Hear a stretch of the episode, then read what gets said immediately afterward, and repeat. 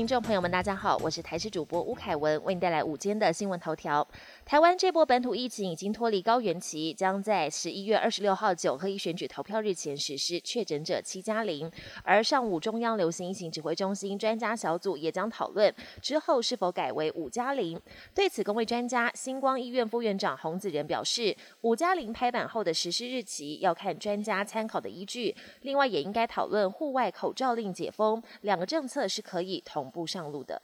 台湾新雨王出炉，天气风险公司表示，位在宜兰南澳乡的西茂山，十月累积非常夸张的四千五百七十四毫米雨量，今年年雨量更推到九千五百二十七点五毫米的惊人数字，距离破万大关近在咫尺，很有机会成为台湾第一个年雨量正式纪录破万的地点。常听长辈说吃芭乐子容易便秘，但是又听闻芭乐子营养价值高，连果肉一起吃会更好，因此不少民众陷入两难，甚至有网友在论坛求问到底吃还是不吃，引发热议。营养师高明明解答，芭乐子本身不会引发便秘，通常是因为有了纤维却缺乏水分与油脂才会排不出来，只要多喝水就能够顺畅。他也提醒有三种人吃子的时候要留意摄取量，以免引发肠胃不适。国际焦点：南韩梨泰院惨剧后，首尔市长吴世勋中断访欧行程回国，一号首次召开记者会，过程当中多次哽咽流泪，对于死者家属感到万分抱歉，表示将动用一切资源协助善后。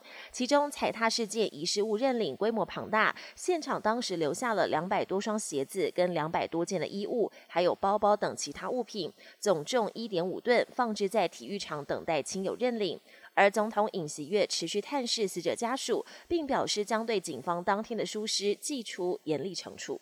随着美中紧张关系升温，五角大厦证实，美军将向澳洲派遣可携带核武的 B 五十二战略轰炸机。澳洲媒体更指出，华府正计划在澳洲建造专用设施，最多将部署六架 B 五十二。消息一出，引发中国不满，但美国国防部发言人表示，美国跟澳洲关系久远，美方派遣战机与澳洲进行联合演习并不罕见。他也强调，这项行动向该地区发出明确讯号，那就是美国是可靠的合作伙伴，会确保战力引领全球突发事件，美方有能力进行贺阻，必要时也会参与其中，对中。中共的警告不言而喻。乌俄战争爆发后，乌克兰总统泽伦斯基频频向西方国家寻求武器支援，而美国至今援助了乌克兰六百五十亿美元，相当于二点一兆台币。不过，最新传出，今年六月，拜登总统打给泽伦斯基，告知他美国将在援助十亿美元时，话才讲到一半就被泽伦斯基打断，还直接列出所需要的武器，让拜登当场火大，拉高分贝的说要泽伦斯基多点感激。本节新闻由台视新闻制作，感谢您的收听。更多内容请锁定台视各节新闻与台视新闻 YouTube 频道。